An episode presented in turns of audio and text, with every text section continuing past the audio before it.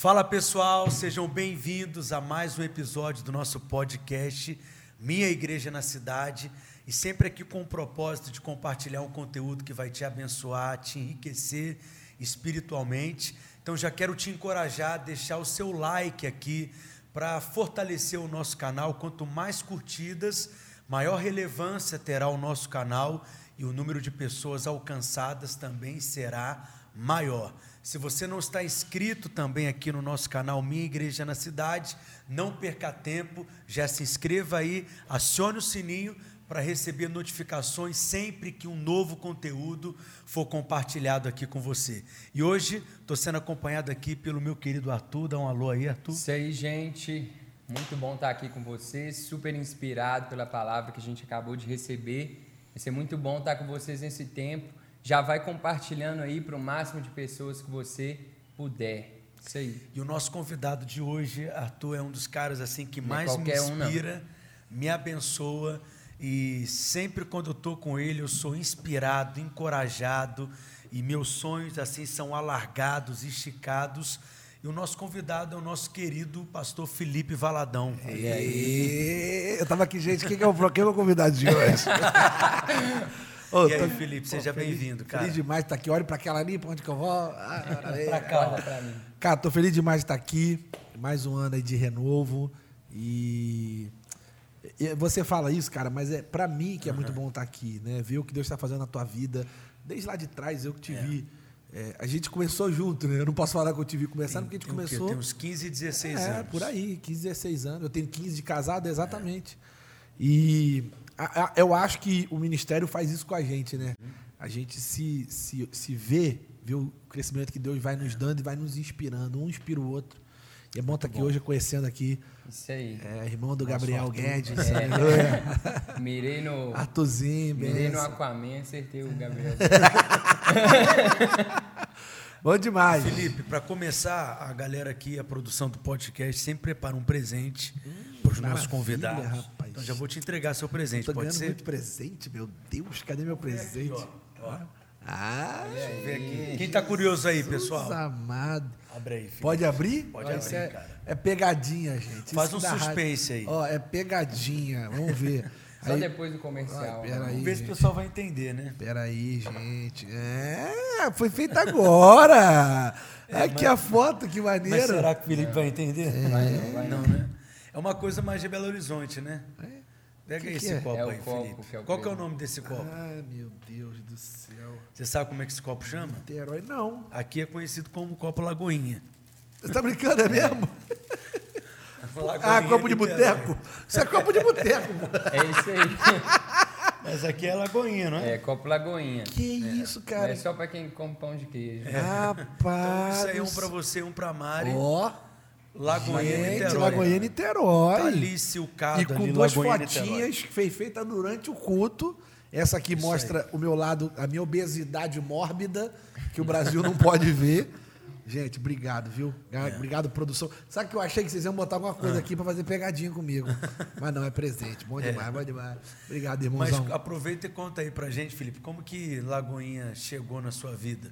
Você veio para Belo Horizonte em 2006. Vou deixar aqui, ó.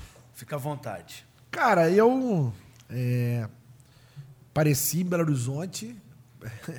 Na verdade, assim, eu conheci Mariana né, antes de vir para cá. Uhum. E eu não conseguia entender namorar à distância. Então, assim, eu, eu, nunca imaginei que eu fosse namorar à distância, né? E a gente tentou namorar, tipo, uns cinco meses, assim. Sim. Pelo telefone, né? E conversava, bicho, cinco, seis horas, assim, de conversa, assim, por dia. Vocês se conheceram no Orkut, A gente se conheceu na rede social. É, uhum. Eu nem indico muito, não. É, é porque se nós somos um, um, milagre. Acho que a maioria Sim. dá errado, né? Até porque é, a maioria das pessoas querem continuar no online, né? Uhum. E relacionamento é isso aqui, cara. É olho no olho. É, é, né? A gente vê a pessoa no dia a dia. Então, assim, mas a gente se conheceu, na, no, na época tinha o Orkut. Aí cinco meses, mais ou menos, de namoro entre eu vim aqui e tal. Depois falou, quer saber, eu quero fazer seminário eu quero É, já era um sonho do meu coração de, de me preparar para o ministério. De sempre, desde pequenininho, sempre que quis, quis viver no ministério. Quis, Você sempre foi envolvido com a igreja, né? Sempre. Igreja. Mesmo eu não tendo pai pastores. Eu não tenho pais. Meus pais não são pastores. Mas eu sempre, desde pequenininho, cara, é, é, o, que me, é, o que me chamava a atenção não era é, empresa, essas coisas, era realmente a igreja, as coisas da igreja, as coisas do reino de Deus. Pegar um violão, tocar num culto para alguém pregar, era o que eu amava fazer, entendeu? Servir os outros. Sempre foi. Sempre fui um garoto, assim, envolvido no servir alguém. Sim.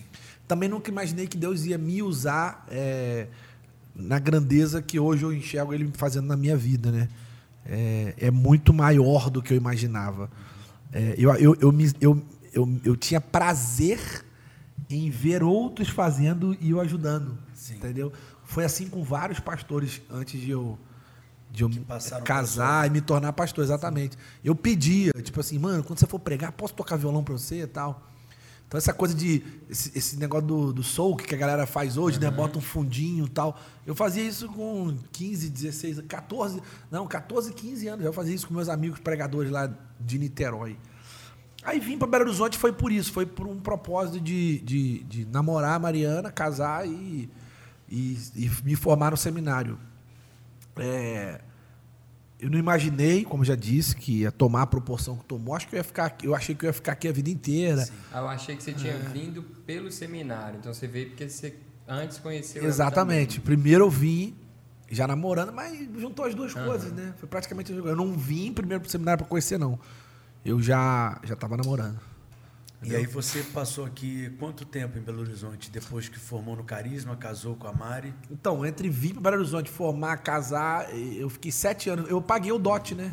Paguei o dote, depois eu vazei. Aprove ao Senhor me, me levar de volta. pastoreou um tempo a Pô, mocidade. pastoreei na mocidade, que foi um desafio, Como é que foi esse assim, tempo cara. aqui? cara. Pastorear jovens é. Acho que todo pastor tinha que ser pastor de jovens antes de pastorear. É, Também foi uma coisa assim louca, porque, por exemplo, eu não era consagrado pastor. É, minha avó tinha acabado de morrer. Minha avó morreu, tipo. é, é, Pastor Márcio me ligou 10 da manhã para eu assumir os jovens e meio-dia minha avó morreu. Imagina que dia maravilhoso. Então foi, foi- sem brincadeira, foi o dia mais. Sabe aquele dia avulso? Aquele dia assim, nada, nada a ver o que estava acontecendo? naque- Foi aquele dia. O dia que eu assumi a mocidade da, da igreja, Sim. é, Pastor Márcio me deu o aviso às 10, meio-dia minha avó morreu, quatro e meia eu fui para a igreja, é, tinha uma reunião com a liderança para eu assumir, isso era sábado, eu ia pregar 19h30, quatro e meia uma reunião, no caminho eu estava tão emocionado, tão empolgado, Mariana estava viajando com o dia no trono, eu estava tão assim, cara, sabe aquele dia que você não... Eu perdi minha avó, mas eu estou feliz, está tudo acontecendo, tudo misturado, emoções misturadas. Eu saí de casa sem carteira, sem carteira de motorista, sem dinheiro, sem nada. Eu não tinha celular, não existia praticamente celular na época. Tinha, mas não era como hoje. Parei numa blitz, o policial me, me- me pediu o documento. Eu falei pro cara, como eu sempre fiz, eu falei pro cara assim, irmão, não tem tempo para mentir para você, ó. Tô sem carteira, tô sem dinheiro, tô sem documento, tô sem nada. Eu vou, eu vou para um culto agora, eu sou crente. Minha avó morreu. E não ficou O que que sem você quer carro, saber mais? não. Aí o cara foi, meu irmão, o teu dia tá tão avulso hoje. Pode ir embora. o policial pra mim, não, ele falou assim: só não vou te liberar. Chama alguém pra te levar. Falou assim. Aí eu, pô, tem que arrumar um telefone, cara. Aí o cara até me emprestou o telefone. Aí eu liguei pra Fábio, irmão do César Menotti. Fabinho, pastor Fábio. Sim. Que era o único amigo que Fábio eu tinha. Lacerda. Era o único amigo que eu tinha é, naquele tempo em Belo Horizonte. Amigo mesmo. O resto era pessoas que eu conhecia. Fábio era meu amigo. Falei, Fábio, meu irmão, me busca aqui, depois eu te conto o que aconteceu. Mas aconteceu tanta coisa até agora. Então, assim, foi um dia, cara, eu não consegui esquecer nada. Eu, eu lembro que eu preguei, eu lembro de tudo que aconteceu. Né? Foi dia 27 de outubro de 2007. Certo. Entendeu? É um dia marcante na minha vida. e aí, depois daí, cara, assumi os jovens. É, foi um desafio, porque tinha, um- tinha uma liderança há muito tempo já na, na, na juventude. E ninguém me conhecia, cara. Eu tinha acabado de casar com Mariana. Pastor Márcio com aquele jeito dele, né? Pastor Márcio não, não prepara a pessoa para o ministério. Ele pega você, bota na beira da piscina fala assim: Você acha essa água linda? Acho. Ele te empurra, vamos, vai. Aí a gente tem que sair nadando, meu irmão, entendeu? Então, assim, foi exatamente assim, cara, que ele ensinou todo mundo a ser homem, né? Ensinou Sim. todo mundo a amadurecer. E ele me pegou e me jogou na piscina, falou: Aprende a nadar. Eu fui. Cara, no dia seguinte, eu lembro como se fosse hoje. No dia seguinte, É, foi domingo, eu fui pra igreja. Aí na segunda ele me chamou lá no gabinete dele.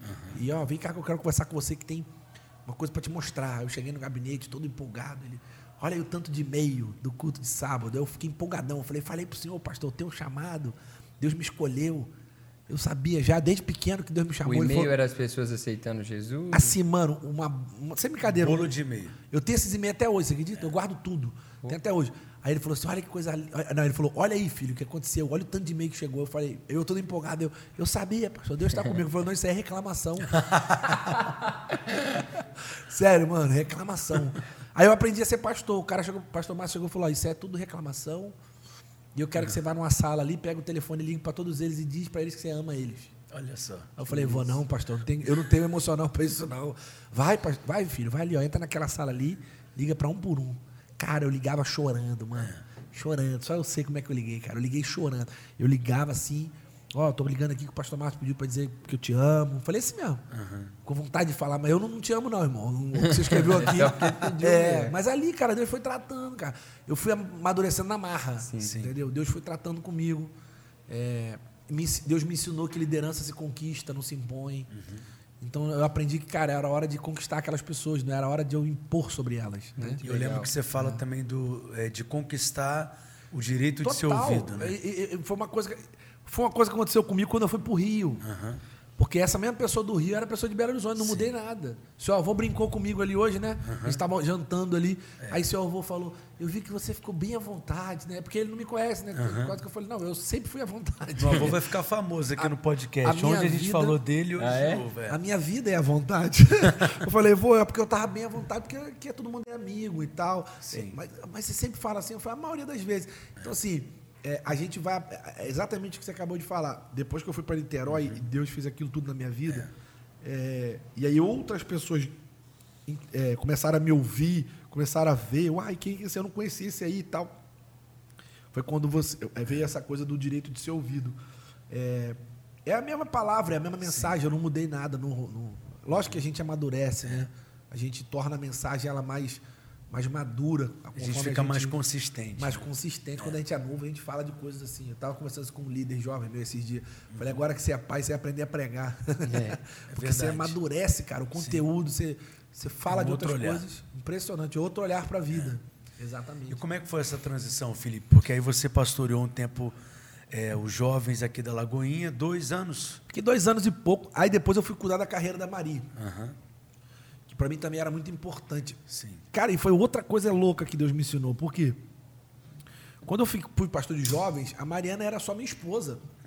Então é tipo assim, é, eu fazia tudo e eu tinha uma esposa que me cobria e o que eu precisasse ela estava ali. Sim. Poxa, fala com seu pai, explica para ele e tal, aquela coisa, né? É, poxa, as pessoas, você conhece o fulano, conversa com ele, porque muitos que estavam na mocidade eram amigos dela, né? Explica para ele, pô, quem sou eu, você me conhece e tal. E eu, aquela coisa de conquistar, cara, é difícil demais, cara. Eu lembro, cara, que foi tão louco a minha chegada na mocidade que eu tive que aprender a falar igual mineiro, cara. Quem me vê falando hoje, totalmente carioca, é. e me ouve no, no YouTube da época, fala, não é a mesma pessoa.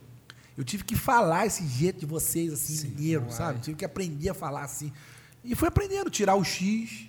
Aí eu gravava também na época, eu gravava muita música, né? Aqui em Belo Horizonte. E não podia ter X no- na gravação, porque eles não aceitam. Né? Não você não pode gravar uma música e você tem que aprender a, a falar as palavras sem esse- essas palavras assim, entendeu? Sem, é, porque senão chia muito, né? Aprendi isso aqui em Belo Horizonte também. Então, assim, aí eu fui cuidar da carreira da Mariana, cara. Aí fui viver o outro lado da história, né? E se ninguém te vê? Sim. E se você for o cara do bastidor, você consegue fazer com a mesma excelência, com o mesmo, com o mesmo amor, com a mesma paixão, né? E fiz, cara. Ficamos de 2019 até 2013. Eu, eu fui, fui para trás do bastidor. Não dava para ficar para trás do bastidor, porque, na verdade, cara, a Mariana queria que eu fizesse tudo, entendeu? Então a gente ia fazer um show numa cidade, Sim. aí ela ia cantar, ela era convidada, aí ela fazia de tudo para as pessoas, para me, enfiar no show dela, entendeu? Ela dava um jeito de. de- de- meu marido lá. agora vai orar, aí eu lá violão. meu marido agora vai dar uma palavra, eu lá no violão, sabe assim, essa coisa?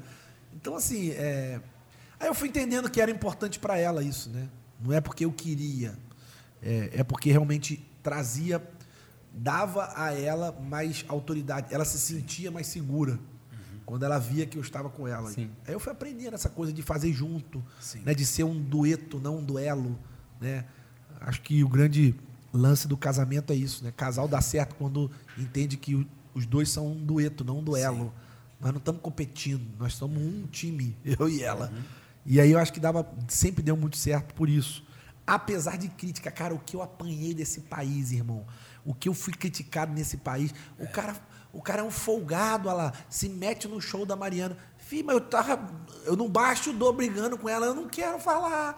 Ela, mas eu preciso que você fale, entendeu? Sim. Aí você fica assim, o que, que é importante para mim? A segurança da minha esposa, a opinião das pessoas. A segurança da minha esposa. Então eu vou fazer. Então assim, cara, era a minha vida. Eu ia para uma conferência nas igrejas, Mariana era convidada para cantar. Ela dizia para os pastores assim: "Meu marido prega muito, você tem que ver". Tadinha, cara. Então assim, então aquilo era, era o que eu estava disposto a fazer. Então eu, eu por ela, eu, eu, eu, eu, fui me expondo, cara. Assim, mas sempre cuidando de tudo, sabe? Sim. Era a minha paixão, era. E eu- aí foi o que eu aprendi, aprendi muito. Nessa época você já tinha saído da liderança dos. Já. Foi quando o Capuchinho assumiu lá. Aí eu aprendi bastidor, cara. Tudo que tem no bastidor eu aprendi. Tudo, tudo. Desde administrar um escritório até. Eu, eu- já tinha aprendido um E pouco. ela estava assim, explodindo, né, decolando. Ah, tava muito bem, né? Mari nunca foi assim. é, o, o- o lance da Mari foi que os irmãos foram muito, muito famosos, muito grandes, né? Estavam numa época assim muito, muito incrível. E a Mari nunca quis ser nada. Ela queria casar e ser mãe e ser esposa. Ela, ela tinha a mãe, ela tem até hoje a mãe como referência da vida dela. Sim. E ela falou: e tá tudo bem, minha mãe é minha, minha referência, eu quero ser igual a ela, ponto.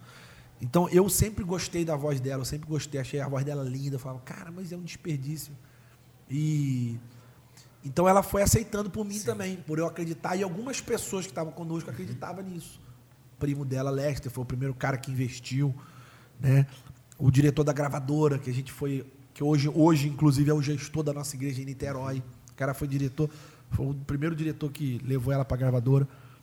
Então, assim, é, ela sempre foi, tá bom, se rolar, vai ser. Mas nunca com aquela ideia de, ah, eu tenho que ter uma. Mariana nunca teve isso, sabe? Eu tenho que ter uma música para estourar. Sim. Mariana nunca teve, nunca, nunca foi. A gente nunca planejou. Vamos sentar aqui, vamos ouvir músicas que vão dar certo. Nunca rolou. Eu, eu te falo de coisas que você vai cair para trás.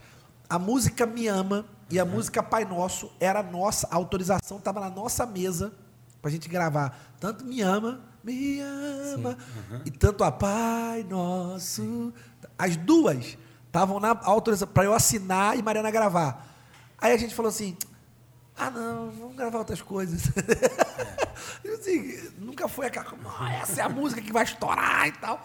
Então, assim, aí o, o, diretor, o Rubem de Souza, que era o produtor na época, falou: tem certeza que vocês não querem gravar? Ah, não, a gente está pensando em cantar outras coisas e tal. Aí gravamos outras coisas. Eu nunca, a gente nunca.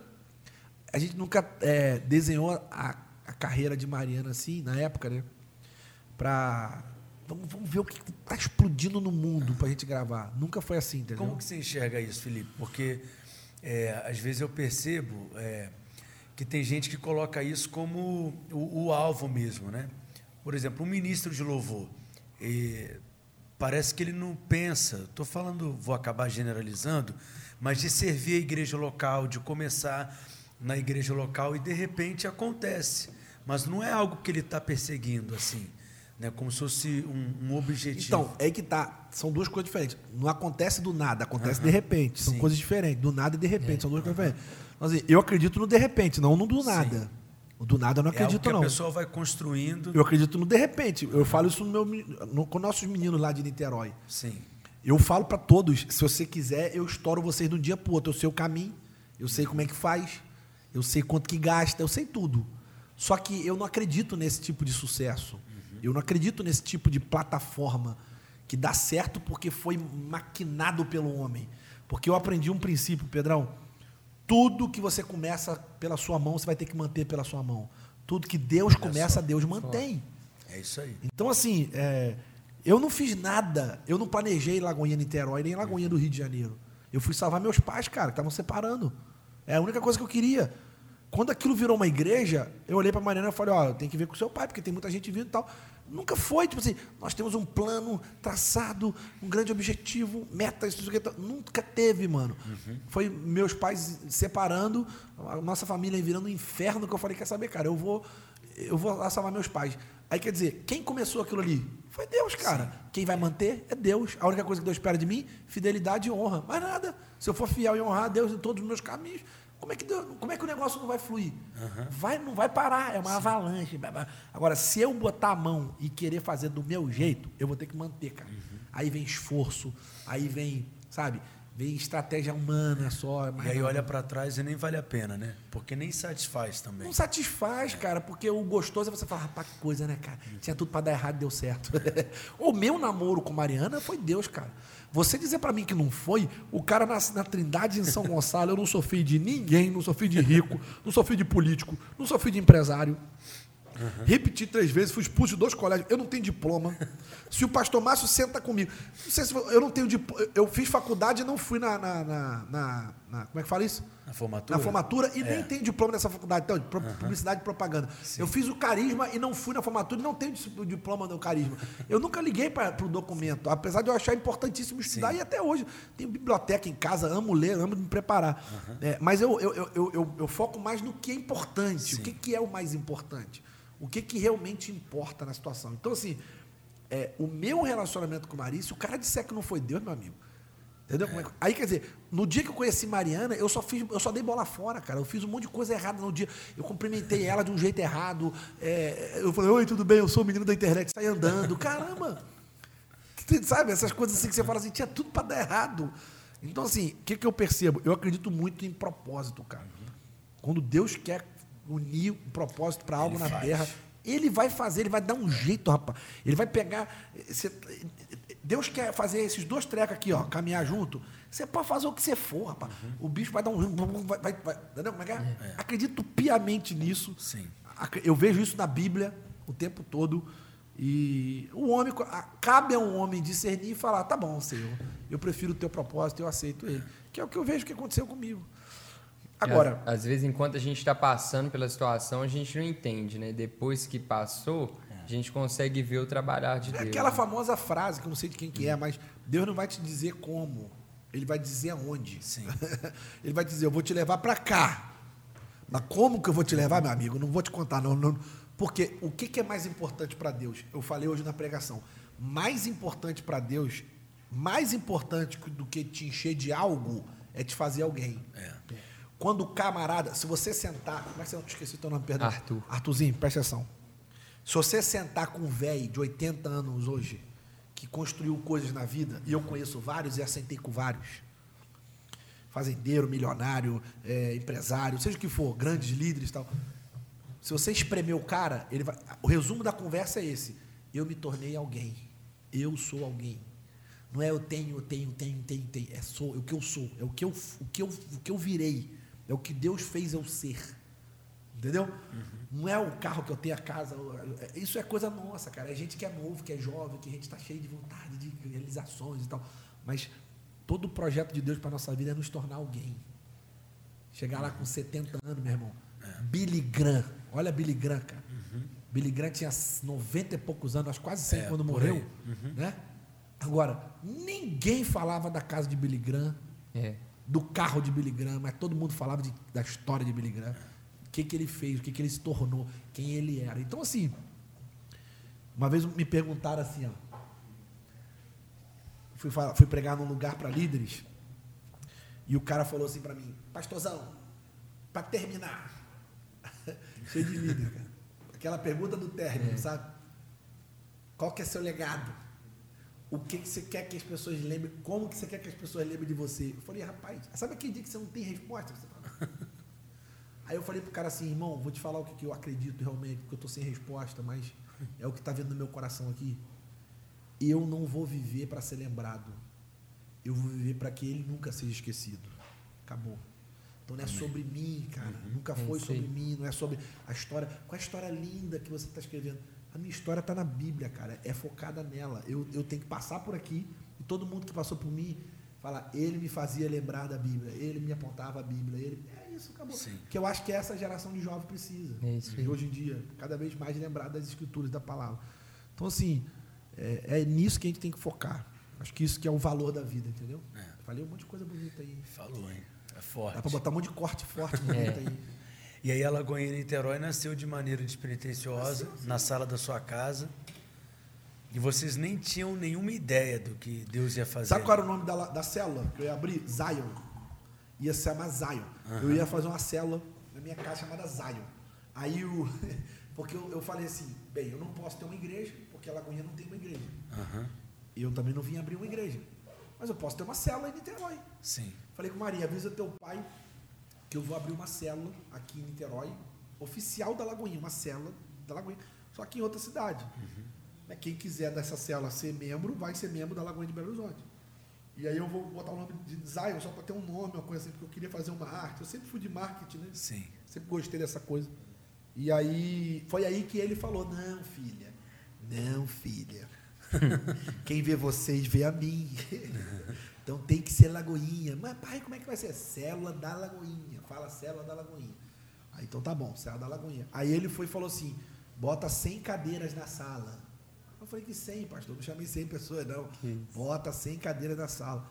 Aí eu falei, Maria, seu pai com essas doideiras dele, que mais é 100 e tal. Aí ela, vamos fazer, vamos fazer, não custa nada. Aí eu fui, aluguei 100 cadeiras e botei 100 cadeiras. Deu 90 pessoas na minha casa. Que isso. loucura, mano. Na primeira reunião. Minha primeira célula na minha casa deu 90 pessoas. Aí eu, ah, rapaz, tem alguma coisa acontecendo. Porque o que, que eu fiz para o negócio ser, ser bem evangelístico, que era o que eu queria, né? Evangelizar meus pais de novo. Então, assim, o que, que eu fiz? Eu peguei e pedi o porteiro para proibir todo mundo que falasse o nome da igreja. Então, tipo assim, qual era a senha para entrar na minha casa? Qual a sua igreja? Aí O cara não tem igreja não, então pode entrar, casa tal. Que legal, Qual a sua igreja? Ah, Batista, não sei de onde. Não, você- ó, não vai ter reunião aí não. Hoje não vai ter nada aí não. Entendeu? Cortava. O porteiro inventava uma desculpa e não entrava. Então, pô, nisso eu barrei pastores, amigo meu, bar- barrei um monte de gente. Só entrou na minha casa 90 pessoas. Ou minha família, ou 90 desviados. Ou tinha gente da minha família desviada. Sim. E aí todo mundo aceitou Jesus no dia, todo mundo voltou, porque eu fiz apelo. Tudo. Aí, galera, vamos fazer semana que vem de novo? Só que eu fiz, pô, fiz churrasco, fiz uma coisa. Carioca gosta, né? De festa e tal. Aí na outra semana veio 110 pessoas, cara. Aí eu falei, rapaz, tá dando ruim. O negócio tá dando rolo aqui. E nessa, nessa pegada também só de desigrejado. Só ou- desigre... Não, eu não dei... eu, mesmo as pessoas, eu falei, ó, quem quiser trazer um e tal. Aí alguns É. levaram algumas pessoas. Mas pra você ter ideia, a menina que me ajudou no louvor, tava com o braço quebrado. Ela tinha acabado de capotar o carro na balada. Só que ela era minha amiga de infância. Aí eu falei assim, Marcela, é, canta comigo. Aí ela, amigo, eu tô desviada. Eu falei, até o final, minha filha, depois volta. No final você volta. Aí ela cantou, eu te conheço, cara, eu conheço teu coração, relaxa. Aqui é- a gente está em casa. Então você vê, naquele dia, cara, você vê, ela tá até hoje na igreja, casou na nossa igreja, eu consagrei a filha dela. Olha que loucura. Ela voltou para Jesus, ela casou na nossa igreja, nós fizemos o casamento dela, eu consagrei a filhinha dela. Tá lá, firme e forte, crente. É, e aí, cara, foi 110 pessoas. Aí na outra semana foi o Gustavo, marido da Ana Paula, lá para ver o que estava acontecendo. 220 pessoas na minha casa. Que isso. Aí eu lembro que eu, eu alugava as cadeiras, entendeu? Então assim, eu aluguei du- 200 cadeiras, deu mais que 200. E a gente contava todo mundo. É, só que assim, eu já estava fazendo no padrão, cara. Eu já tinha voluntário na minha casa e tudo, gente na recepção, tá ligado? Tinha gente de estacionamento na minha casa. Eu já estava organizando a parada toda, entendeu? Sim. Tudo. é, e aí, 220 pessoas. Aí a, porta- a portaria do condomínio mandou parar. Disseram que eles iam é, multar a gente. Na terceira reunião. Na terceira reunião, porque estava dando muita gente. Aí foi, nós fomos para uma casa maior, aí, cara, avalanche. Aí aconteceu os milagres. Por exemplo, dá tempo de falar? Por favor. Pô, eu tô falando sozinho, vocês têm que perguntar também. Vai perguntando aí. Aí o que acontece? Isso foi uma coisa linda, porque assim, a gente começou a viver o milagre da igreja local. Né? A igreja local é uma coisa incrível. Né? É, na quarta reunião, que foi na casa de uma pessoa, deu mais de 300 pessoas. Aí eu falei, cara, agora lascou, como é que eu vou fazer? O pastor Márcio me ligou e falou assim, filho, será que não tem nenhum pastor que empresta um auditório para você, não? Eu falei, pastor, pastor Márcio é muito crente, né? Mas ele É. pensa umas paradas assim. Que pastor vai Que pensar vai em emprestar, emprestar. É. emprestar um auditório para Lagoinha chegar na cidade? Parabéns, pastor Márcio. Grande Sim. ideia ele teve. então, assim, olha a cabeça dele, cara. É- A pureza do, do pastor Márcio é, ele é muito puro com as coisas assim que ele, ele emprestaria. Sim. Entendeu? Sim. Então ele tem essas coisas, né? Eu falei, pastor, lógico que ninguém vai emprestar e tal. Mano, sem brincadeira, no dia seguinte um pastor de Niterói me liga. Fala assim, menino, onde é que você tá? Quero conversar com você. Pastor Sérgio Ponce. Chegou para mim, quando você tá? Quero conversar com você. Aí eu falei, ô pastorzão, beleza tal. Eu estou de Niterói, vamos almoçar? Vamos. No dia seguinte, o pastor Márcio não sabe, sabe depois que eu apresentei ele, não fazia a menor ideia de quem era, cara. O cara chegou no almoço com molho de chave, irmão. Tinha umas 40 chaves na mão. Aí eu já dei um susto já, né? Pegou aquele molhão de chave, botou na mesa assim, o contador dele do lado, eu e Mariana no almoço. Aí o cara, quando você tinha 15 anos, você lembra que você foi na minha igreja e falou para mim que quando você crescesse você ia ser pastor na minha igreja? Aí eu falei, não lembro não, pastor, eu tenho 15 anos, não lembro. Eu tenho cabeça mesmo não. Ele falou, é, você falou isso para mim, cara, eu nunca mais esqueci, cara. Quando eu vi a foto da tua casa entupida, eu fiquei pensando, olha só, o garoto começando, a igreja lotada, a casa dele lotada, e ele, cara, ele, tinha uma igreja, ele, foi, ele teve as maiores igrejas de Niterói, era dele. Uhum. Só que Deus transicionou o ministério dele, sabe? Sim. Ele começou a envolver com o social e Deus mudou literalmente a estação. E ele foi Certo. entendendo. Mano, ele tava com um auditório com 30 pessoas só, Que era o caixotinho? que era o caixotinho. Aham. Ele botava 30 no caixotinho. E era um cabia suor. quantas pessoas? Ah, não, vou te contar, calma. Ele botava 30, era um suor. Uhum. Pra ele botar 30, tadinho. Mas era a estação dele era outra. Deus já tinha transicionado e ele estava entendendo. Ele pegou o molho de chave, irmão, fez o que o pastor Márcio falou, botou na minha frente e falou assim: aqui, eu estamos aqui, ó. Eu não sou pastor, não. Quem, quem é pastor é você. Vai pro meu prédio e faz o que você quiser lá. Que isso, cara. Eu nunca vi isso na minha vida, cara. Eu olhei pra Mariana e falei, não, tem alguma coisa errada. Tem alguma coisa errada que não tá certa. Algo de errado, não tá? Aí eu falei, tem alguma coisa errada. Aí, cara, eu falei, pastor, tem certeza? Falou, faz o que você quiser lá, leva essas pessoas pra lá, cara. Faz o que você quiser. Eu falei, eu posso mudar a fachada, tudo lá, posso botar o que eu quero, faz o que você quer, posso pintar. Aí começou as ideias, né? Sim. Né? Porque do lado da igreja, do lado do E caixotinho... não era um espaço tão fácil ali de estacionamento. Péssimo, é. péssimo, péssimo. Era a entrada da cidade, mas não tinha estacionamento, não tinha É aí. nada. É, Não tinha mesmo, não tem Era- lugar. e era apertado. Apertado, não tem. Então, assim, era um lugar, você perguntou quanto cabia. Era um lugar que tinha 350 cadeiras. Ele botava 30 pessoas. Na inauguração da Lagoinha Niterói, no primeiro culto, nós botamos mil. Maravilha. Tinha na rua mais mil. Eu olhei o pastor Márcio no meio do púlpito assim, tudo apertado, tudo pequeno, tudo, tudo fuleiro. A verdade é essa, a palavra é toda a palavra. Entendeu? Então assim, era tudo simples, tudo muito assim, cara, tudo. A palavra, tudo era, era tudo underground, cara. Sabe, igreja underground? Parecia que nós estávamos numa igreja underground. O prédio do lado era a maior boate da cidade. Então o que, que eu fiz? Eu pedi ao pastor Márcio, lógico, autorização, falei, pastor, do lado tem a maior boate da cidade. Ele, não, mas tem que ser igreja lá. Não dá para ser célula. Eu falei, não, pastor, não vou abrir uma igreja aqui, pastor. Tem uma boate do lado. Só vou abrir a igreja se o senhor me abençoar para fazer o que está na minha cabeça aqui. Aí ele falou para mim, faz o que está no teu coração. Faz a igreja do teu coração. Eu falei, vou pintar a igreja, vou botar lustre, eu vou fazer igual a boate do lado, hein? Pode fazer, filho. A Cara, galera confundir mesmo. é, Exatamente, a minha ideia é o cara vai entrar achando que é boate também, meu irmão. Você vai ver. E foi, cara. Peguei uns amigos meus que eu tinha em Niterói. Quanto que você tem? É, eu tenho 5 mil, eu tenho 10 mil. Eu peguei, cada um pegou. Vamos comprar lustre, vamos comprar tinta, pintamos a igreja de preto. Aí começamos, cara. Fazer um negócio. Mano, você entrava lá, o caixotinho era, era underground, irmão. Era. E aí foi uma igreja muito também no começo ali para desigrejados, pessoas que estavam é, feridas com a igreja, Era um gente novos afastada. É aí. interessante, né? Que você até falou, até desde o início da célula, né? Você falou um pouco disso, né? Que você falava para não entrar aqueles que já tinham uma igreja, né? a então nossa- toca um pouco nisso Eu também. fui para. debaixo de uma palavra. Deus vai te dar um lugar de novos começos. Sim. Então fui debaixo dessa palavra, que foi uma palavra que eu ouvi da boca do meu amigo pastor Flávio Valvassoura. Ele me abençoou com essa palavra. Falou, Deus vai te dar um lugar para novos começos. Falei, falei, Eu peguei isso para mim. Falei, mano, eu vou usar isso. Ele falou, é teu, pode ir, vai na bênção e tal. Então, assim, ele já, essa, esse era um livro que ele tinha, uma história linda dele com o irmão dele. Eu falei, cara, é isso mesmo que eu estou precisando viver com minha família, cara, um novo começo. E aí eu fui, cara. Quando eu fui, é, novos começos nunca foi nosso slogan. Novos começos é o nosso DNA. Sim. Né? Hoje um pastor no carro veio perguntando comigo assim, mano, por que, que você acha que deu certo? Porque nunca mudou. a gente chegou para viver um novo começo e a gente vive até hoje. A gente respira novo começo.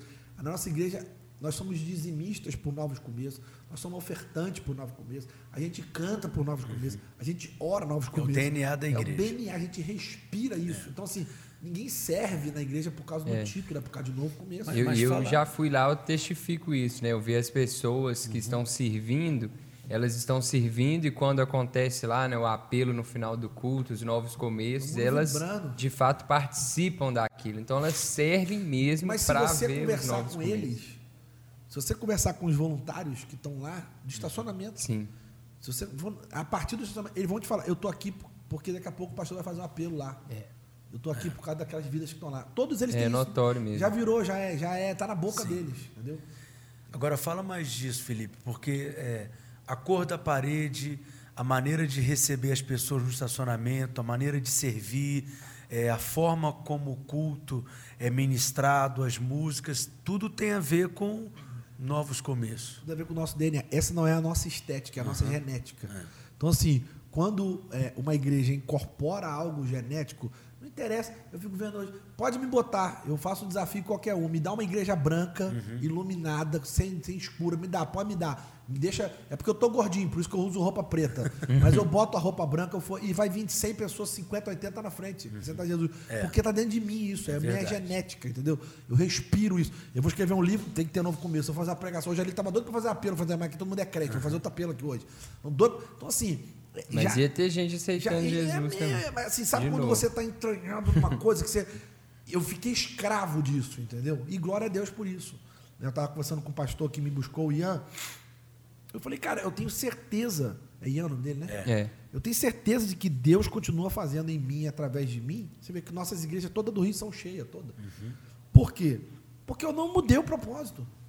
Não mudou o propósito.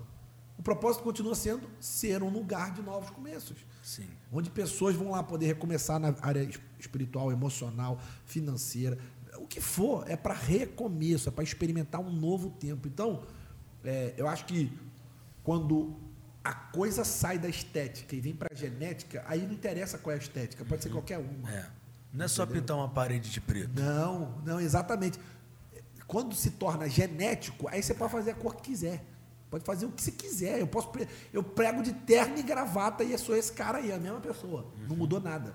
Já preguei há pouco tempo atrás no Cristo Redentor na frente do ministro do STF, todo mundo, mesma pessoa de terno e gravata. Não mudou nada, res- respeitando as pessoas, mas não, porque é genético, é o que eu sou, não o que eu faço. Entendeu? Então acho assim, o grande erro dessa nova geração, e se a gente pode entrar nesse papo para falar disso, acho que o grande erro é, da, da, da, da- da boa parte da liderança do Brasil é se apoiar só na estética. É se apoiar só na estética. É porque a pessoa está fazendo e nem, nem sabe por que, Por que ela está fazendo. É porque viu você fazer e dá certo, eu vou fazer também. Aí viu Acha que é É, uma não é uma fórmula. receita de bolo, né? Não é uma fórmula. É, se olha só, é uma fórmula que dá certo para quem que nasceu, quem tem a genética do negócio. É isso que eu estou explicando. Se você tem a genética do negócio, se você me pedir para falar de empreendedorismo, eu não sei falar. Eu não nasci com esse chamado. Eu não sou empreendedor no sentido de business. Sou empreendedor, empreendedor, empreendedor. Eu sou empreendedor do reino. Sim. Me- me- aí a gente pode falar de coisa do reino aqui, é comigo. Mas você me pede para explicar como é que abre uma empresa. Eu não sei, cara, não sei falar. Eu- e mesmo que você me dê uma semana para eu ler um livro, eu vou passar vergonha aqui, irmão. Pastor, Quem é de verdade vai ver que eu não sou, entendeu? Sim. Pastor, deixa eu te perguntar. Você falou sobre essa genética da igreja, que isso é algo que faz parte da sua vida. Mas, como eu falei, eu já visitei a sua igreja, já conversei com as pessoas lá e eu percebo que isso faz parte da vida das pessoas também, né? Como você falou, o estacionamento, quem está lá, ele entende que ele está no estacionamento por causa dos novos começos. Então, eu vejo que você transferiu muito bem essa visão da igreja para todos os voluntários, todos os servos. Como que a gente pode passar essa visão para a igreja, passar uma visão para a equipe de uma forma tão assertiva e Como positiva é que assim? Jesus passou a visão dele para os discípulos? Jesus passou falando, concorda? Sim, Jesus passou vivendo. Então só tem duas formas de passar a visão para alguém: falando e vivendo. Então, assim, o grande problema é que ou a gente quer falar ou a gente quer viver. A gente não quer fazer os dois. Então acho que a visão você passa para qualquer pessoa falando e vivendo com a pessoa. Jesus usou as duas estratégias. Ele falava sobre o reino de Deus e ele vivia o reino de Deus. Entendeu? Jesus ensinava o reino de Deus. E não é falar só uma vez, né? Exato. E Jesus ensinava. Permanecer inspirando com. É. com e aí Jesus ensinou os discípulos não somente para ouvir, Jesus ensinou, é, chamou os discípulos para ver. Ó, vocês vão ter que fazer isso aqui igual. Sim. Então, é. ver eu fazer para vocês fazerem igual. Então, assim, eu vou dar um exemplo básico. Eu não gosto de falar de voluntariado, diferente do Costa, que teve aqui, que é meu mestre de voluntariado. Para mim, ele nasceu para isso. É, é um cara que me, me alinhou muito, me ensinou muito sobre voluntariado, que era algo que já estava no meu espírito. Sim. Eu não gosto de falar sobre voluntariado, sabe por quê? 90% dos pastores que me levam para pregar sobre voluntariado na igreja deles não são voluntários. Uhum. É. Então, assim, é muito difícil você tentar falar para uma igreja como se faz para implantar um DNA de voluntário com um pastor que, pô, não carrega uma mala faz. nem dele, mano. O cara não carrega a, a mochila dele, entendeu? Uhum. O cara nunca apareceu para pintar uma parede é, na igreja. Não faz sentido. O cara nunca empurrou. Então, assim, eu tenho oito anos de Lagoinha, Niterói. Tenho, não tenho que provar nada para ninguém. Quando minha igreja foi pintar agora a tenda, eu apareci lá para pintar, irmão. Ninguém me chamou, ninguém me convidou. Fui porque gosto. Eu gosto da bagunça, eu gosto do churrasco, eu gosto da favela, eu gosto da confusão, eu gosto daquele gente. Cara, é, eu sou o primeiro a fazer, vamos que vamos, me dá um rolo, pá. Entendeu? Faço com o maior prazer. Faço porque preciso? Não. Faço porque é, preciso provar alguma coisa para alguém? Não. Faço porque gosto, cara amo. Se não é, fizer, muda alguma coisa lá na minha igreja, não, pô, tem dois mil e tantos voluntários cadastrados. Uhum. Em Niterói, só em Niterói. Então não vai mudar. Mas assim, o que, que eu sei, Pedro, que acontece? Quando a, a massa me vê, irmão, de bermuda, sandália havaiana, todo sujo de tinta, os caras ligam um pro outro. Irmão, o homem já tá aqui, corre para cá, irmão. Tá uma farra, tá uma festa, a gente tem que estar tá aqui. Então, por que, que eu faço? Porque eu quero inspirar outros a fazer, com o meu exemplo. Então, assim, eu não dou curso nem para os meus liderados mais. Porque eu já ensinei para esses caras, agora eles ensinam Sim. com uma prova, com um testemunho. Então, assim, tem só duas formas de fazer, cara: sendo e ensinando, falando, ministrando, que é o que a gente faz muito bem. É. Acho que é, uma boa dica que eu posso dar para os pastores do Brasil, ninguém me pediu, mas eu vou dar. É isso, cara. É tipo assim, você quer ter vontade na tua igreja? Seja você um grande exemplo de voluntariado. Uhum. Você quer ter adorador na sua igreja? Seja você um adorador. Cara, eu vou em igreja aí que o pastor não adora, o pastor não levanta, eu vi Pedro pulando com vocês no louvor. É lógico que a igreja vai vibrar na hora do louvor. É. O cara vibra, o cara pula, entendeu? Uhum. Você faz, é. você é, cara, você é, você é o exemplo da galera. Por que, que não vai ser, mano? É. Vou te contar uma coisa. Ano passado, 2019, eu comprei um, um terreno para a igreja, pela fé. Uhum. Doideira. Deus mandou a gente comprar, eu comprei. Pela fé, cara, 13 milhões e meio. E tipo assim, Deus falou para comprar. Sim. Quatro dias depois eu fui lá e comprei o terreno, sem ter um real de entrada. A única coisa que eu tinha quitada na minha vida era um carro, um bom carro que eu tinha. Custava lá uns, uns 300 mil reais o carro. Era um carro que eu. Um, um grande carro que eu tinha comprado com as coisas que Mariana tinha conquistado olhei para Mariana e falei, minha filha, um terreno de 13 milhões e meio pede uma oferta decente. eu não vou chegar na igreja para convocar a igreja para pagar se eu não der uma oferta decente. O que você está pensando em fazer? Eu falei, estou pensando a gente dar o carro. Vamos para dentro. Deus sempre, Deus sempre nos honrou. Cara, eu dei o carro no culto. Cheguei no culto, peguei a chave do meu carro e falei, está aqui o meu carro.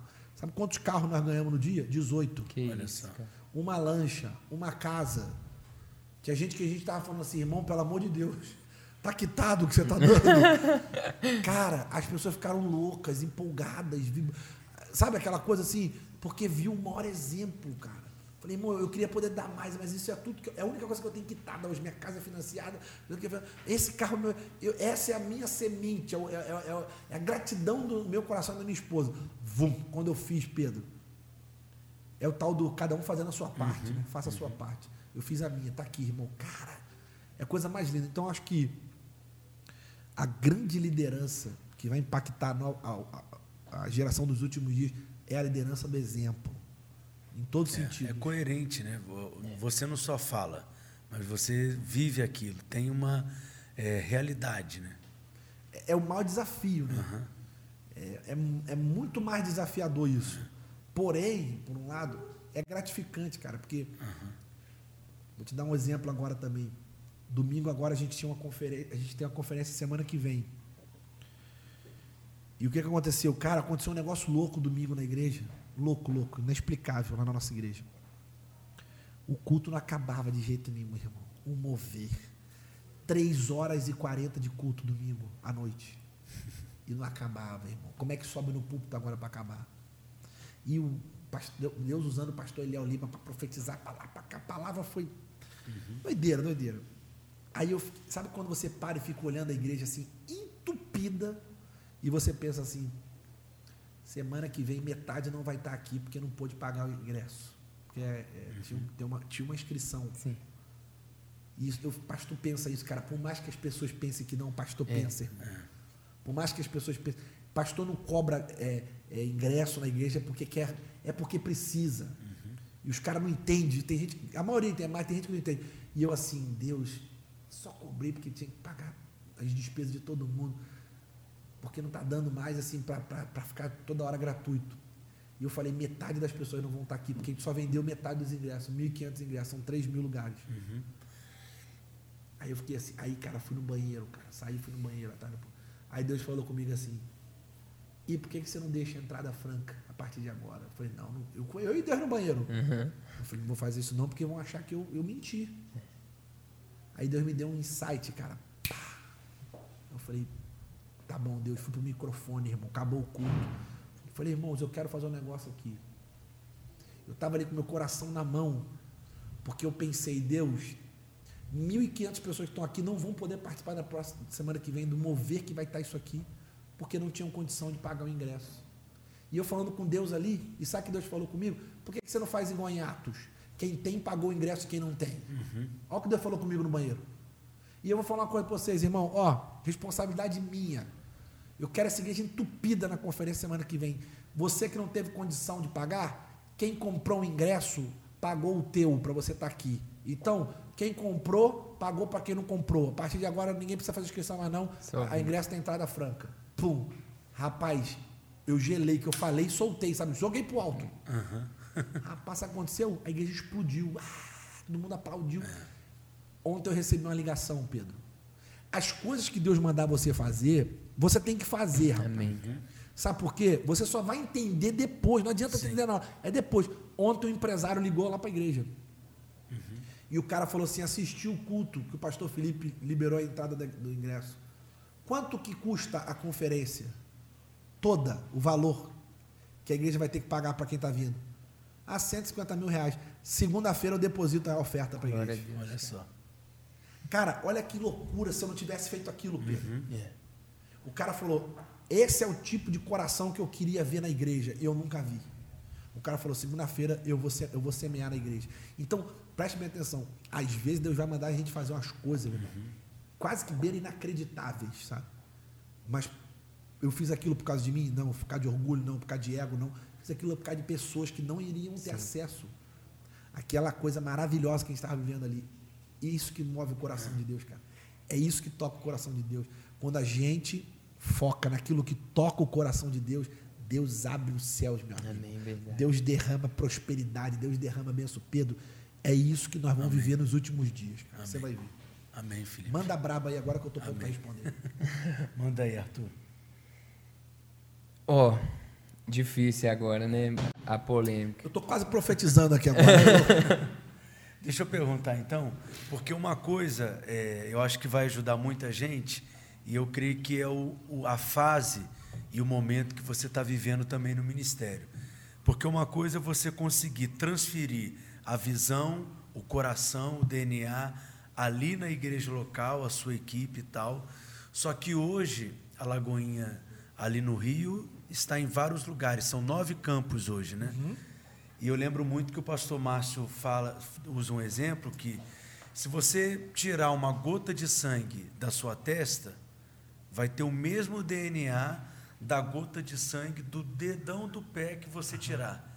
E, e como que você consegue enxergar isso hoje? Essa, essa teve algum momento que você resistiu, sempre teve isso no seu coração, mas garantir que o mesmo DNA, a mesma cultura vai ser preservada em tantos lugares diferentes. Eu acho que você tem que definir o que, que é o DNA, uhum. né? o que, que é o, a, a, o que, que é a coisa mais importante né? na, na visão da sua igreja. O que, que não dá para abrir mão? Porque, por exemplo, nós estamos em, em cidades completamente diferentes, culturais, cara. É. Por exemplo, você pega Niterói, é uma cultura, é um, é um, é um calor humano diferente, completamente diferente de Petrópolis. A gente estava conversando sobre isso, é. né?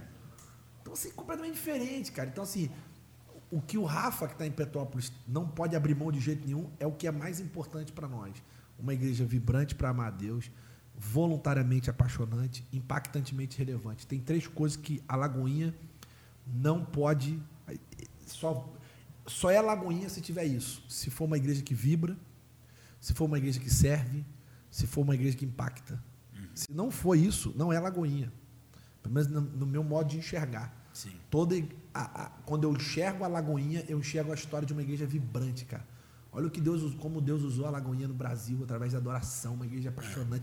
Cara, eu, eu Mudou cheguei. a forma de adorar, é, né? É, entendeu? E eu cheguei, eu, eu ainda vi isso. Eu, quando eu estava lá, a gente viu isso. Uhum. Gente jogando coisa na hora de oferta. Uma igreja que, cara, uma igreja vibrante. Mover de Deus. De mover, sabe? Uma igreja que a gente vibra com Deus, a gente vibra com as pessoas e tal.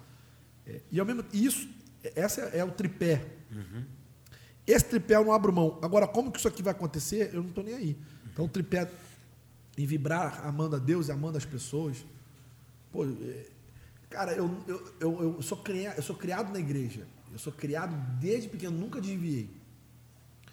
Antes de conhecer a Lagoinha, aqui de Belo Horizonte, eu nunca tinha. É, eu vivi uma breve experiência na adolescência, mas assim, uma igreja que amasse de verdade, sabe? As pessoas se amavam, cara. Eu via eu via isso assim, sabe? É, eu, eu, eu, eu vivi isso na época do seminário. Uhum. É, eu via, eu falava, cara, as pessoas aqui são diferentes, o sorriso, o jeito. Então, elas vibram amando a Deus e elas vibram amando as pessoas. E por isso que era, era gostoso servir. Eu vejo a minha igreja em Niterói, por exemplo, é, o cara converte, ele já fica assim, ó, ele vai para ele vai para a sala de novos convertidos, e vai, como é que eu faço para ajudar vocês aqui semana que vem? O cara acabou de converter, é. mano aquilo ali impactou tanto ele, o jeito que as pessoas são, que ele já quer semana que vem Sim. servir. A gente tem que acalmar, calma. semana que vem você volta para a classe de novos convertidos, explicando, né? Que a gente chama start lá, né? Sim.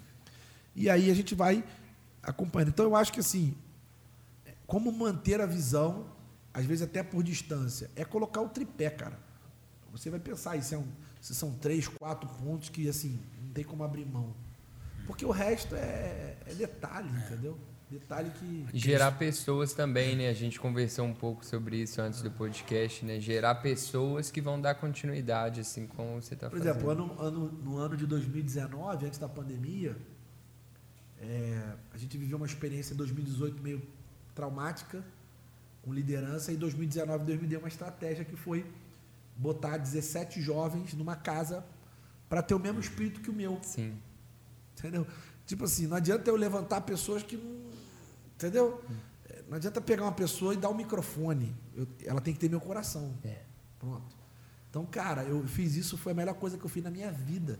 Por exemplo, esses 17 hoje, pelo menos uns 14. Uhum. De 12 a 14 estão, estão nas expansões que a gente abriu. Sim. Espalhados pela igreja, cara. Os meninos me amam, os caras têm meu coração, os caras amam a igreja, amam. Entendeu como é que é? Os outros, alguns a gente liberou para ir para o mercado. Pastorzão, pô, eu sou engenheiro mesmo, quero continuar sendo. Show, mano, vai na benção. E foi bom para o cara se encontrar. É. Porque às vezes o cara achou que tinha um chamado ministerial e não tinha. Só se encontrou na casa. Quando foi para casa que se encontrou. Então, sem dúvida nenhuma, é, gerar filhos da casa é a melhor coisa que tem, cara. Jesus fez isso. Sim. Né? Se o próprio Jesus fez isso, uhum. vai inventar outra estratégia, irmão? Estou fora. Muito que é bom. É isso. Top demais, né? Demais, demais. Deixa eu fazer uma outra pergunta, Fica então. À vontade. Manda bala. É, você é um pastor referência, né, para todos nós. E como você falou, né, a gente tem, estão com nove campos e tantas pessoas assim. E você tem três filhos, não é isso? Tá indo para o quarto três? filho. Eu não sei se eu vou para o quarto, não. E como que é para você conciliar isso tudo? O WhatsApp não para, e igreja, e a família, o ministério. Cara, eu, eu, eu vivo assim. A maior mentira que existe é as pessoas acharem que quanto mais maior a igreja, mais trabalho você vai ter. É o contrário. Quanto maior a igreja, mais gente para te ajudar. então, assim, é o contrário. Eu, eu trabalhei muito, incansavelmente, loucamente no início da igreja. Assim, eu, eu, eu, com certeza trabalhei muito mais quando a igreja era menor. Muito mais. Muito era só eu para fazer tudo. Era eu pra, Eu lembro que, pô, eu, eu, eu, eu pelo menos duas vezes eu, eu, meio que dei uma surtada emocional meu. Eu travei. Eu travei na cama, assim, de não. Sabe? Estafa, uhum. né? Que fala, né? Uhum. É, porque era. Tudo passava por mim. Então, à medida que foi crescendo, mais gente foi chegando. A equipe foi aumentando. A equipe foi aumentando. Então, assim, é natural. Meus filhos eles vivem a igreja. Eles, é uma coisa que eu aprendi também, isso tem muito do pastor Márcio. Eu e Mariana, a gente não fala de igreja mal em casa. Não existe problema de igreja em casa, entendeu? Então, meus filhos, assim, toda vez que a gente vai conversar alguma coisa que a gente percebe que eles estão perto, a gente sai. Né? Eles têm um orgulho da igreja, eles amam a igreja. Eles quem tem vontade para todos os cultos, é gente que não deixa. Acredite se quiser, cara. Tem dia que eles querem na igreja e a gente não vai. Uhum. Mas a gente queria ir calma, para também não ficar. Né? A, gente, a gente tem muito disso. A gente quer que tudo seja feito com amor, com leveza. Não quer que seja feito por, porque tem que ir, porque tem que fazer. Não, não tem que nada. Tem que amar Deus e ponto final. Então, assim, é, então é, é, a, a, eu e Mariana, a gente tenta ser mais, mais leve possível essa relação. Ela é quase imperceptível. É lógico que eles sentem falta. Né? Por exemplo, eles queriam que o pai estivesse lá, mas antes de sair de casa, eu faço todo mundo gostar do que eu vou fazer. Ó, papai vai lá, depois eu vou te contar quantas pessoas foram na frente. Sim. Você vai ver. Aí eu falei, quando você fizer um pouquinho mais velho, você vai comigo, papai vai ter livro para vender, você vai vender para mim. Ele fica todo empolgado, ele fica querendo ficar mais velho para viajar. Então a gente faz. Eu lembro uma vez, cara, foi muito difícil para mim isso. Eu lembro uma vez que Todo sábado eu paro para estudar. Eu tenho muita dificuldade, porque eu repeti muito, eu fui expulso do colégio, então eu não sou um cara muito de facilidade de estudo, não. Pedro é mais do que eu. Pedro é nerd, eu mais não. Mais do que eu também. É. Eu sou mais largadão. Então eu preciso de disciplina. Mas eu conversei isso com o pastor Hernando Dias Lopes uma vez. Ele falou: você, então, então você precisa de mais disciplina. Eu falei: exatamente. Eu sou um cara que, se eu não ficar 18 horas, 15 horas estudando uma mensagem daquela que você ouviu ali, eu brincando, para eu chegar ali, brincar, filho, você pode saber que eu fiquei uns 20 horas estudando aquilo ali. E, e ainda fiquei lendo, hein? para não esquecer. Então, assim, com medo de errar, de falar as coisas assim e tal. É, uma vez, então, sábado é o dia que eu faço isso, para domingo tá fresco. Uhum. Todo sábado eu paro. É, geralmente eu faço assim também. Você também é assim também? Uhum. Mas você é muito mais inteligente, pô. Não, mas tem que. Eu sou, eu sou um pouco assim. Não, tem, se eu não fizer é isso. Disciplina também. 20 Cara, eu minutos, esqueço duas. tudo. Eu esqueço tudo. Uhum. Se eu não fizer isso. Eu esqueço tudo no dia seguinte. Eu, Jesus do céu, onde é que eu tava? Então tem que ser um dia antes. Eu sou assim também. A melhor pessoa pra você contar um segredo sou eu, que no outro dia eu já não lembro mais Você tá louco. o segredo. Não, o segredo eu gosto de fofoca. Esquece nunca Esse mais. cara ali adora fofoca. Gosto não. Aí eu lembro que eu tava na piscina, cara, sábado. Meus filhos na piscina. Eu fui lá dar um beijo neles, cara, antes de estudar. Mano, responde essa pro teu filho. Sentei na beira deles, ó. Beijo. Quem tá gostando? Os três na piscina. Aí eu falei, então o papai vai lá estudar, daqui a pouco o papai volta, tá? Meu irmão, o mais velho, falou assim, pai, vem cá, rapidinho. Eu falei, quem que foi? Ele falou assim, o que, que você prefere? Estudar a Bíblia ou ficar com teus filhos? Ó, Responde agora. mas ele também foi no. Ele foi Mano, no foi, sabe assim, foi na alma, assim, ó. Cara, eu, meu olho encheu de lágrimas assim, eu falei, o que que eu falo agora, irmão? Esse moleque vai odiar a Bíblia se eu falar uma coisa. É. Aí eu fiquei quieto, aí eu olhei pra cara dele e falei assim, eu vou te contar uma coisa que ninguém nunca te falou. Ele, o que que foi, pai? Sabe o que está escrito na Bíblia? Aí ele, o quê? A melhor coisa da vida é brincar com os filhos. Vamos brincar. Falei, falei mano. Essa aí foi Deus eu que te deu. Cara, Deus me deu aquela. Eu falei, eu tenho que fazer ele gostar da Bíblia, mas também amar Deus, tá ligado? Então o que está escrito na Bíblia? Que é bom ficar com os filhos. Depois eu conserto essa com Deus.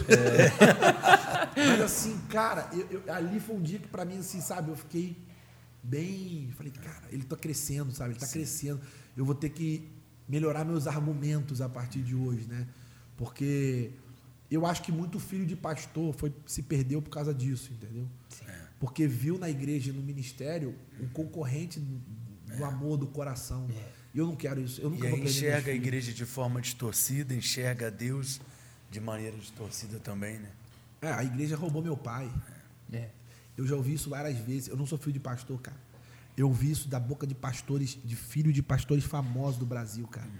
A igreja roubou meu pai, as pessoas roubaram meus pais. Eu nunca tive meu pai no meu aniversário. Ah, no- ah, na escola, cara, você tem noção do que você ouvir?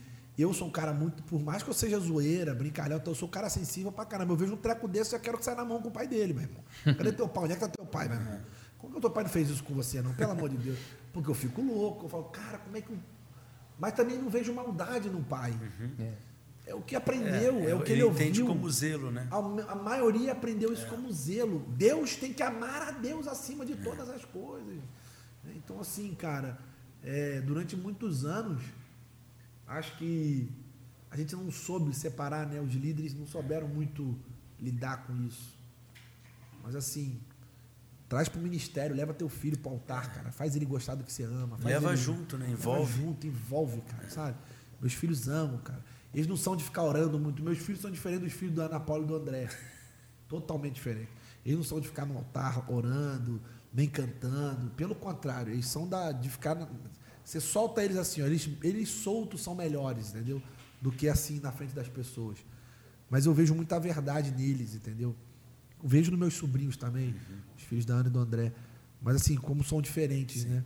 É, mas eu vejo assim, eu peço para os professores da escola filmar, filme me manda. Pô, os meninos orando, cara, os meninos conversando com os amigos, Na cara. sala. É coisa de doido, você fala, rapaz, tá valendo a pena. É.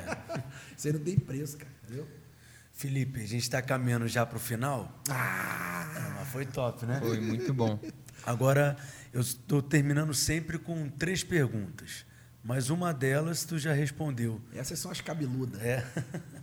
Uma delas tu já respondeu que é a marca que você vai deixar e você falou que tem tudo a ver sobre Cristo, dele estar em evidência, ele brilhar. Mas você disse aí que tem uma biblioteca na sua casa e fala um livro que marcou sua vida, que te inspirou, que você percebe assim, ou uma leitura recente, Eu uma vou te leitura falar o antiga. livro, o livro que marcou a minha vida. E depois de, sei lá, 15 anos depois, eu tive o privilégio de conhecer o, o Gary Chapman, que é o cara que escreveu, que é Líderes Não Nascem Prontos. Cara, achei aquilo incrível. Na época eu era novinho, cara. Eu devia ter uns.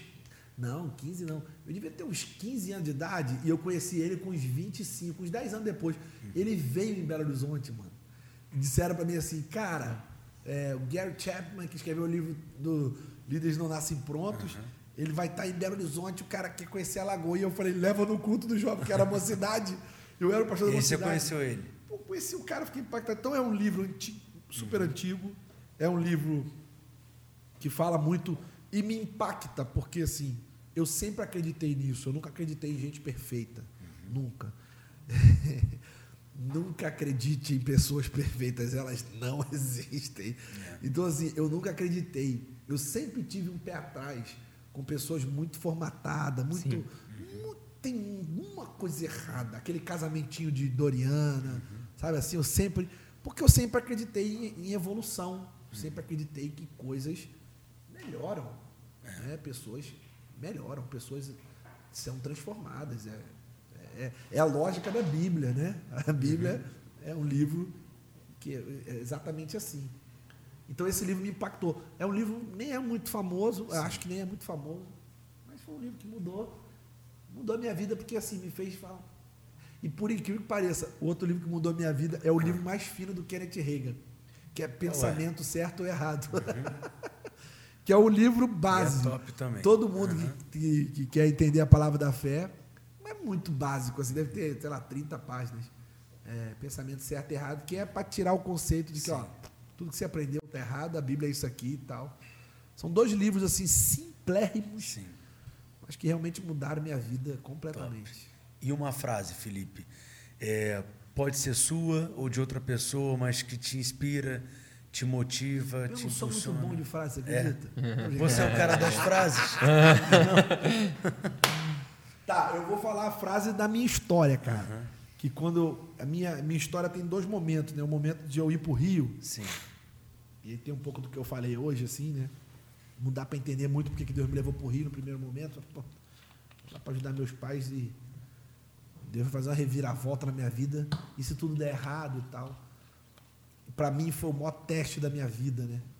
E é, é- eu sempre falo essa frase onde eu vou, que Deus transforma todo teste em testemunho. né? Deus é especialista em transformar teste em testemunho. Então, assim, de repente tem alguém assistindo a gente aí que está passando por uma fase de teste mesmo assim e não consegue entender, fala, rapaz, por que, que eu estou passando por isso e tal? Você pode ter certeza do que eu estou te falando. Deus é especialista em transformar teste em testemunho. Hoje você está passando por isso, amanhã tu vai contar.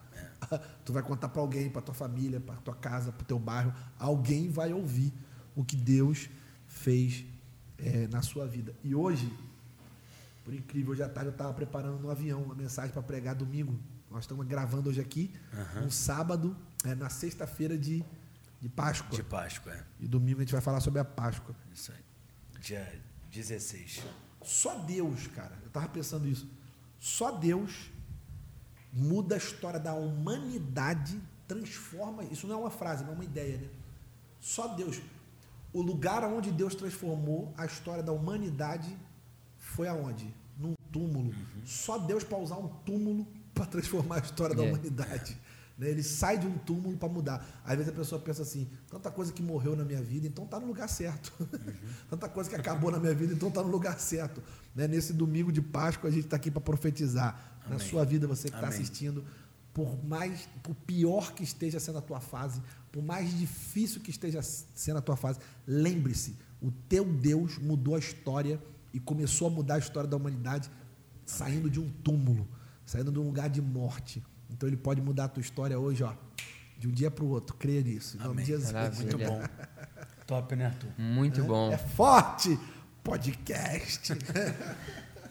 Felipe, muito obrigado, cara. Pô, obrigado eu, cara. Obrigado. Benção demais, né? Benção demais, um prazer estar aqui. conversando Dá vontade, eu fico. E eu tô. É um prazer estar aqui. Vou contar para meus netos que eu participei desse podcast. Se você, meu neto, tá me assistindo em 2050, vovô te ama. É isso aí. Vovô Arthur Guedes. Eles vão saber quem é o É, vai saber.